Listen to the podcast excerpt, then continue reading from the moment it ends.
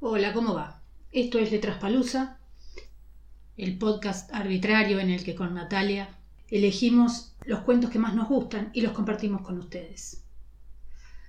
Para el episodio de hoy elegimos un cuento de Rodolfo Walsh, un periodista, escritor y militante argentino, famoso por escribir, entre otras cosas, la primera novela de non-fiction argentina, Operación Masacre, en la que cuenta los fusilamientos en los basureros de José León Suárez durante la Revolución Libertadora. El cuento de hoy, cuento para taúres, es un policial estilo noir en el que el narrador, a la vez que, es testigo, eh, también es un poco detective y analiza los hechos que ocurren en ese garito en donde se encuentra poniéndose un poco en el lugar de los protagonistas, mientras va reconstruyendo paso a paso y nos cuenta quién es quién en ese lugar. Esperamos que les guste y que lo disfruten. Salió nomás el 10, un 4 y un 6, cuando ya nadie lo creía. A mí que me importaba, hacía rato que me habían dejado seco. Pero hubo un murmullo feo entre los jugadores acodados a la mesa de billar y los mirones que formaban la rueda. Renato Flores palideció y se pasó el pañuelo a cuadros por la frente húmeda. Después juntó con pesado movimiento los billetes de la apuesta, los alisó uno a uno y doblándolos en cuatro a lo largo, se los fue poniendo entre los dedos de la mano izquierda, donde quedaron como una mano rugosa y sucia, entrelazada perpendicularmente a la suya. Con estudiada lentitud Puso los dados en el cubilete y empezó a sacudirlos. Un doble pliegue vertical le partía el entrecejo oscuro. Parecía barajar un problema que se le hacía cada vez más difícil. Por fin se encogió de hombros. Lo que quieran, dijo. Ya nadie se acordaba del tachito de la coima. Jiménez, el del negocio, presenciaba desde lejos sin animarse a recordárselo. Jesús Pereira, se levantó y echó sobre la mesa, sin contarlo, un montón de plata. La suerte es la suerte, dijo con una lucecita asesina en la mirada. Habrá que irse a dormir. Yo soy hombre tranquilo. En cuanto oí aquello, gané el rincón más cercano a la puerta, pero Flores bajó la vista y se hizo el desentendido. Hay que saber perder, dijo Zúñiga sentenciosamente, poniendo un billetito de cinco en la mesa. Y añadió con retintín Total, venimos a divertirnos. Siete pases seguidos, comentó admirado uno de los de afuera. Flores lo midió de arriba abajo. ¿Vos? ¿Siempre rezando? dijo con desprecio. Después he tratado de recordar el lugar que ocupaba cada uno antes de que empezara el alboroto. Flores estaba lejos de la puerta, contra la pared del fondo. A la izquierda, por donde venía la ronda, tenía a Zúñiga.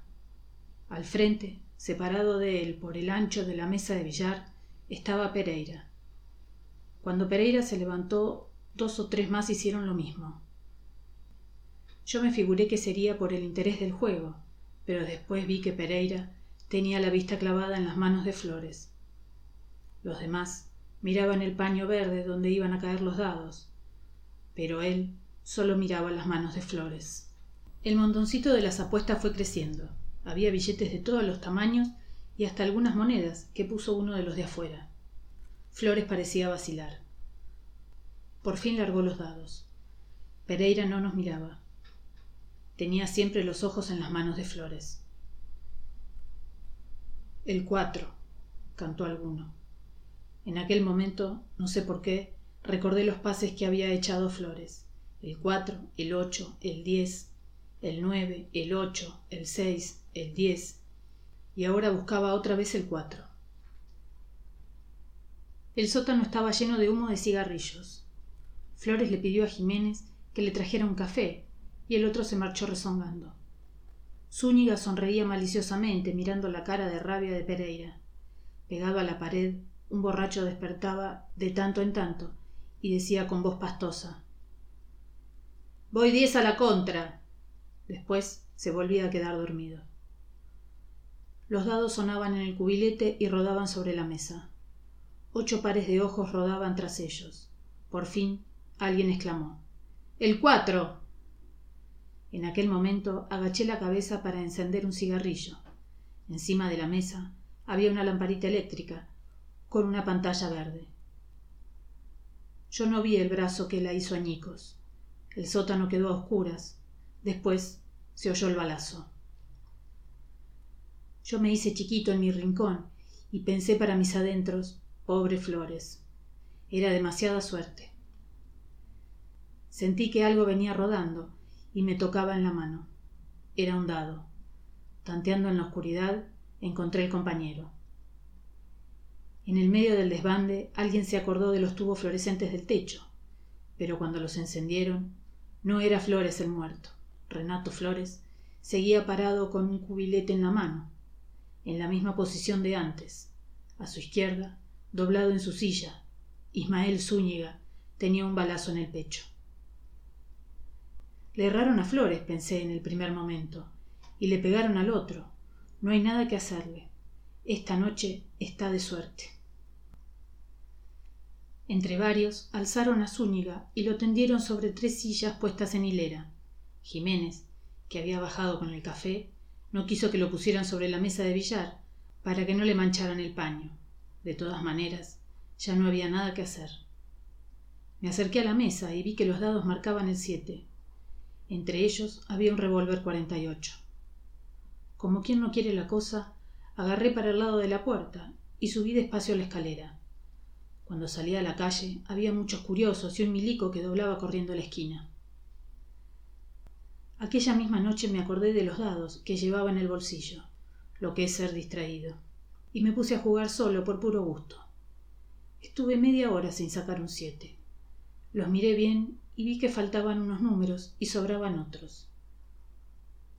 Uno de los chivos tenía el ocho, el cuatro y el cinco repetidos en caras contrarias, el otro el cinco, el seis y el uno.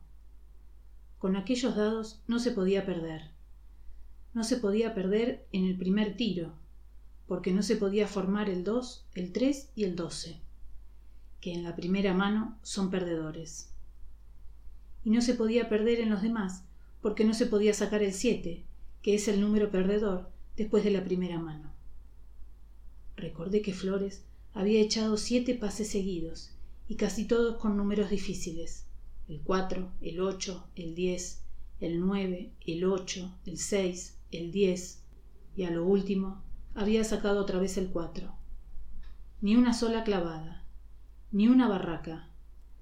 En cuarenta o cincuenta veces que habría tirado los dados no había sacado un solo 7, que es el número más salidor. Y sin embargo, cuando yo me fui, los dados de la mesa formaban el 7 en vez del 4, que era el último número que había sacado. Todavía lo estoy viendo clarito, un 6 y un 1. Al día siguiente extravié los dados y me establecí en otro barrio. Si me buscaron, no sé. Por un tiempo no supe nada más del asunto. Una tarde me enteré por los diarios que Pereira había confesado. Al parecer, se había dado cuenta de que Flores hacía trampa. Pereira iba perdiendo mucho, porque acostumbraba a jugar fuerte, y todo el mundo sabía que era mal perdedor. En aquella racha de Flores se había ido más de tres mil pesos apagó la luz de un manotazo. En la oscuridad erró el tiro y en vez de matar a Flores mató a Zúñiga, que era lo que yo también había pensado en el primer momento. Pero después tuvieron que soltarlo. Le dijo el juez que lo habían hecho confesar a la fuerza. Quedaban muchos puntos oscuros. Es fácil errar un tiro en la oscuridad, pero Flores estaba frente a él, mientras que Zúñiga estaba a un costado, y la distancia no habrá sido mayor que un metro. Un detalle lo favoreció. Los vidrios rotos de la lamparita eléctrica del sótano estaban detrás de él. Si hubiera sido él quien dio el manotazo, dijeron, los vidrios se habrían caído del otro lado de la mesa de billar, donde estaban Flores y Zúñiga. El asunto quedó sin aclarar. Nadie vio al que le pegó el manotazo a la lámpara, porque estaban todos inclinados sobre los dados. Y si alguien lo vio, no dijo nada. Yo, que podría haberlo visto, En aquel momento agaché la cabeza para encender un cigarrillo, que no llegué a encender. No se encontraron huellas en el revólver, ni se pudo averiguar quién era el dueño. Cualquiera de los que estaba alrededor de la mesa, y eran ocho o nueve, pudo pegarle un tiro a Zúñiga. Yo no sé quién habrá sido el que lo mató. Quien más, quien menos, tenía alguna cuenta que cobrarle. Pero si yo quisiera jugarle sucio a alguien en una mesa de pase inglés, me sentaría a su izquierda, y al perder yo, cambiaría los dados legítimos por un par de aquellos que encontré en el suelo. Los metería en el cubilete y se los pasaría al candidato. El hombre ganaría una vez y se pondría contento. Ganaría dos veces, tres veces y seguiría ganando. Por difícil que fuera el número que sacara de entrada, lo repetiría siempre antes de que saliera el siete. Si lo dejaran, ganaría toda la noche, porque con esos dados no se puede perder. Claro que yo no esperaría ver el resultado. Me iría a dormir y al día siguiente me enteraría por los diarios. Vaya usted a echar diez o quince pases en semejante compañía. Es bueno tener un poco de suerte. Tener demasiada no conviene. Y ayudar a la suerte es peligroso. Sí, yo creo que fue Flores no más el que mató a Zúñiga. Y en cierto modo lo mató en defensa propia.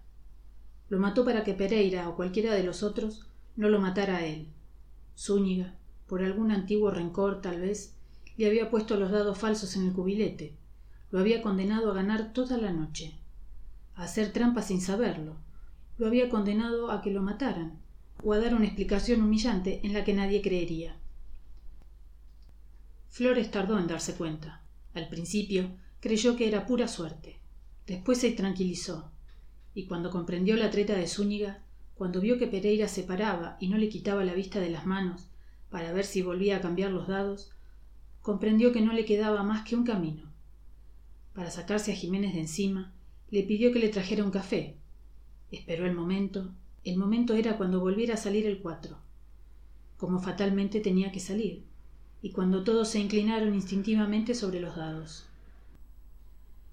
Entonces rompió la bombita eléctrica con un golpe del cubilete, sacó el revólver con aquel pañuelo a cuadros y le pegó el tiro a Zúñiga.